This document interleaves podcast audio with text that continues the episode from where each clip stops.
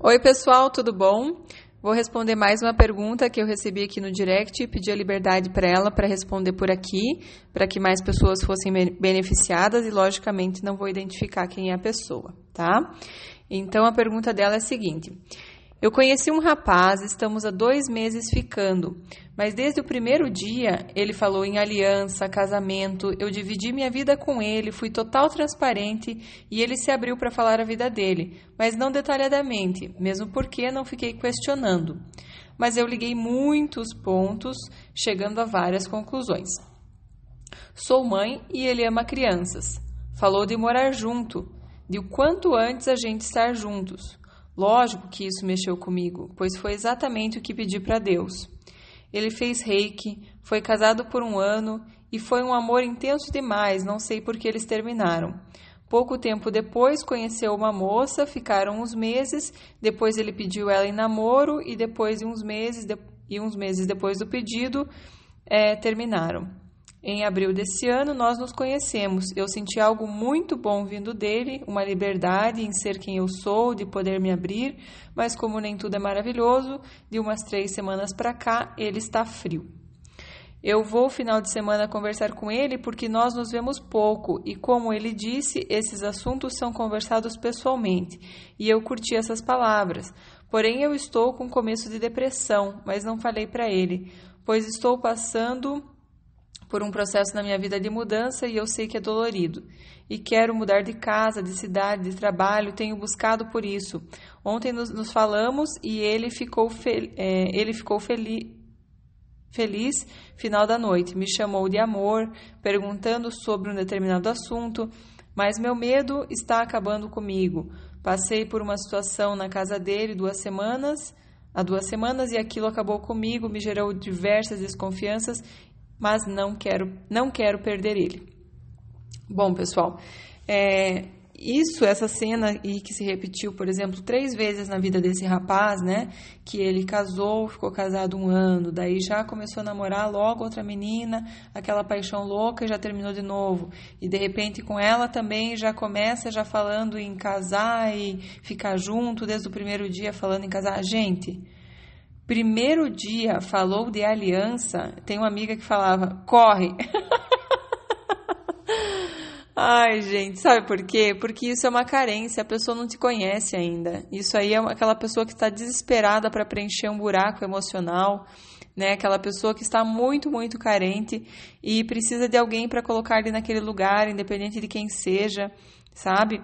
E aí, como é clássico dos relacionamentos, primeiro ano, seis meses, é aquela maravilha, aquele patrocínio hormonal, né, de querer ficar junto o tempo todo, grudado, aquelas mensagens 24 horas por dia, que a pessoa fica se sentindo super especial, super amada, finalmente alguém, finalmente alguém para me dar atenção, para me valorizar e tudo mais. Só que isso dura um ano, seis meses, tá? Então é, é uma, uma questão que passa e aí depois a gente precisa trocar de parceiro. Então, no caso dele, por exemplo, eu não conheço, sei muito pouco da história, não posso julgar, não posso dizer que é isso, mas essa situação de ficar se repetindo, de ficar trocando, é muito comum que a gente tenha essa carência louca e que vem, sei lá, lá da infância ou algumas outras situações que tem que analisar caso a caso, mas enfim, essa carência vem. E aí se você quiser suprir esse buraco com outra pessoa que não seja você mesmo, você consegue por cinco meses, um ano, você consegue, porque aí fica aquela, né, aquela monte de atenção, um monte de, de, de carinho e o tempo todo conversando. Só que as coisas é, se acalmam, né, depois desse tempo, e aí você começa a achar que a pessoa já não gosta mais tanto de você, que, é, que é aquela coisa aquela paixão arrefeceu, que talvez a pessoa já não já não, não ama, e na verdade não é que não ama, na verdade simplesmente está transformando em amor e uma coisa mais profunda, mas para aquela pessoa que é muito carente, ela precisa estar, tá, meu Deus, se não me manda mensagem o tempo todo, se não está em contato o tempo todo, é porque já não gosta de mim, eu já fico preocupada, já fico achando que está fazendo outra coisa, que já está com outra pessoa. Então, quando a pessoa fala em aliança no primeiro dia, gente, como diz a minha amiga, corra. é, é, é uma coisa muito perigosa, assim, sabe? Significa que a pessoa não conhece você ainda, mas já está falando em aliança, ou seja, ela precisa de alguém para preencher aquele vazio e já quer assinar um contrato, já quer falar de casamento para garantir que tenha para sempre aquela pessoa preenchendo o vazio dela. O problema é que passados algum tempo, um ano, sei lá, dois, a pessoa não consegue mais preencher aquele vazio porque é um buraco negro que não tem fim, é um saco sem fundo. E aí a pessoa acha que o amor acabou e que tem que ir para outra pessoa porque a outra pessoa vai me dar atenção do jeito que eu mereço. E assim fica indo a vida inteira, tá?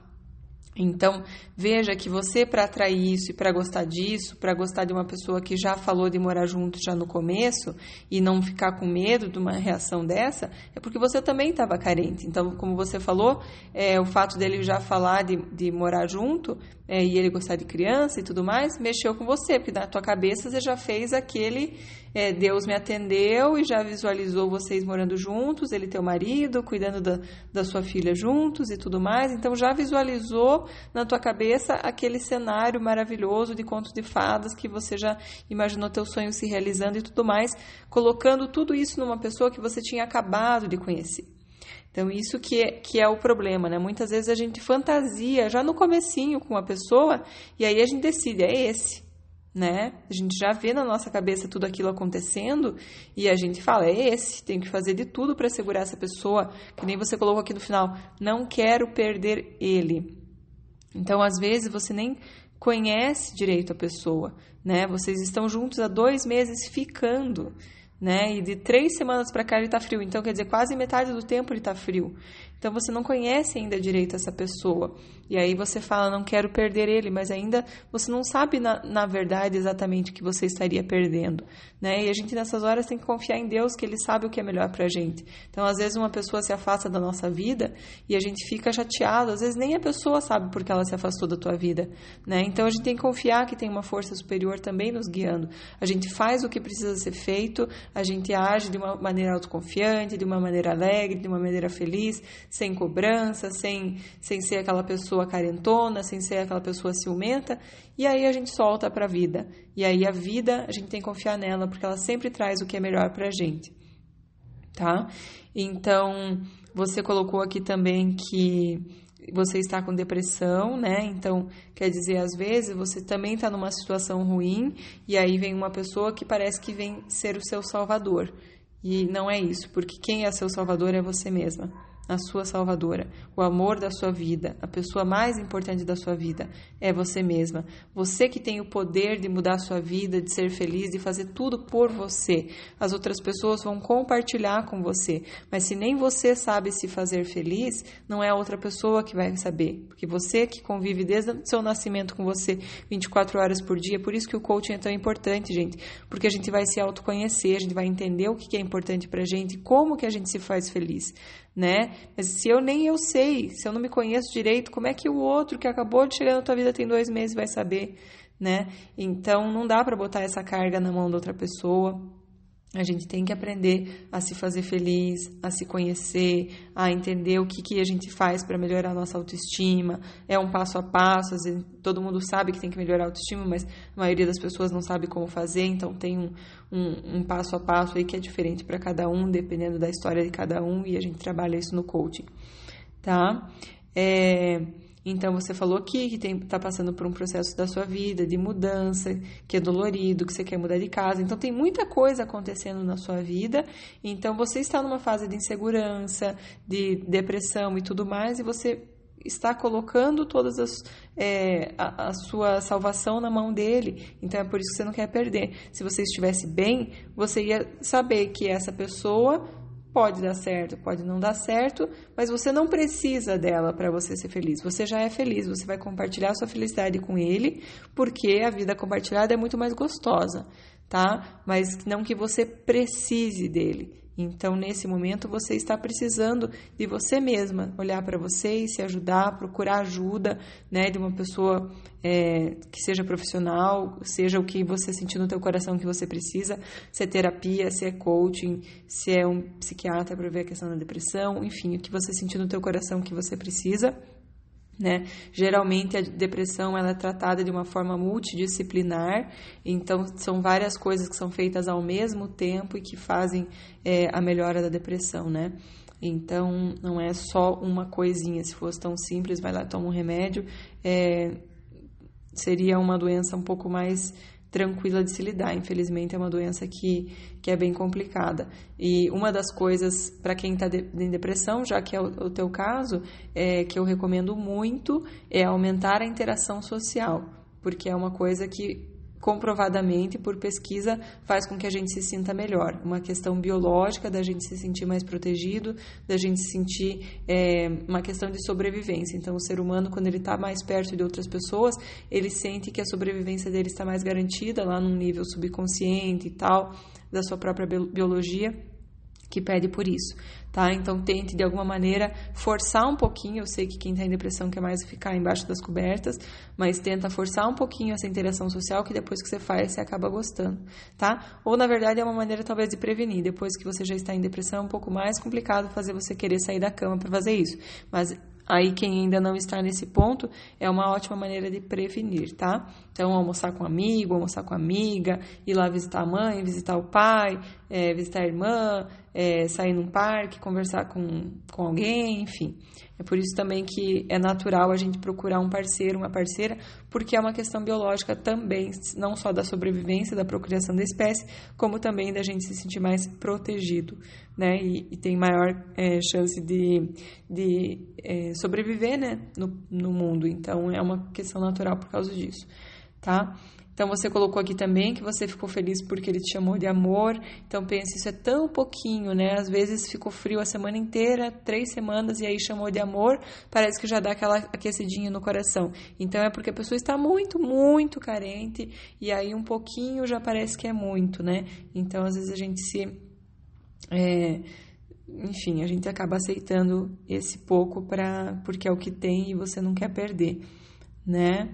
É, meu medo está acabando comigo.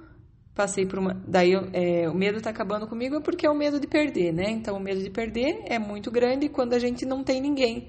Então, por exemplo, se ela tiver ela mesma, que ela sabe que ela cuida dela, que ela faz por ela, que ela já né, está no adulto, então ela faz por ela, ela olha para as necessidades dela, ela já se conhece, ela sabe como se fazer feliz, ela não fica com tanto medo de perder o outro, porque ela sabe que se não for ele vai vir um melhor ainda, que terá mais compatibilidade com ela, então ela fica em paz.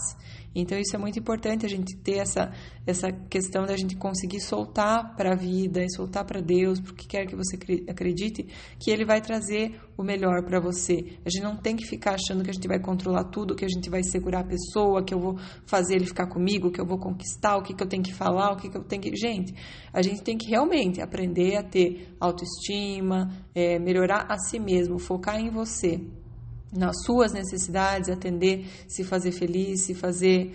É, bem cuidada, né? Você se, se cuidar, então se amar, se dar atenção, se dar carinho, atender as suas necessidades. Isso sim a gente tem que fazer. Agora, ficar olhando o que, que eu vou fazer para ele, para ele gostar de mim, isso aí não, não resolve, tá? Isso aí não, não tem como forçar. As pessoas vão gostar de você porque você gosta de você, porque você se ama, porque você é alegre, porque você está bem na sua vida. Então, é o momento de focar em você né? Como você mesma disse, você está em depressão. Depressão é uma questão, às vezes, da pessoa, ansiedade, e você fica focada nos outros, querendo agradar os outros e esquece de você.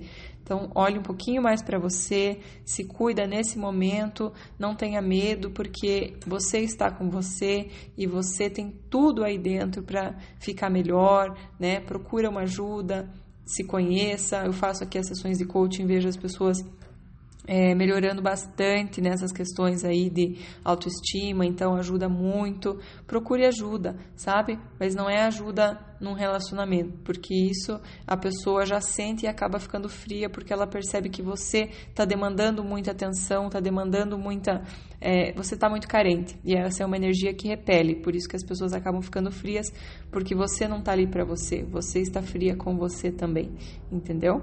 Então, relacionamentos são espelhos, olhe como você se trata, olhe como você está com você, porque ele vai refletir isso.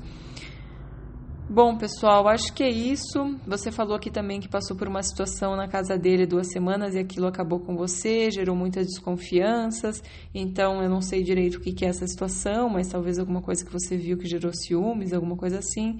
É, e aí, não quero perder. Então, é, às vezes também são sinais, às vezes não são. Então, aí na sessão de coaching a gente conversa é, melhor para entender exatamente o que está acontecendo. Muitas vezes são coisas da nossa cabeça e também muitas vezes são sinais que a gente às vezes prefere não ver porque eu não quero perder, então eu não quero olhar para isso.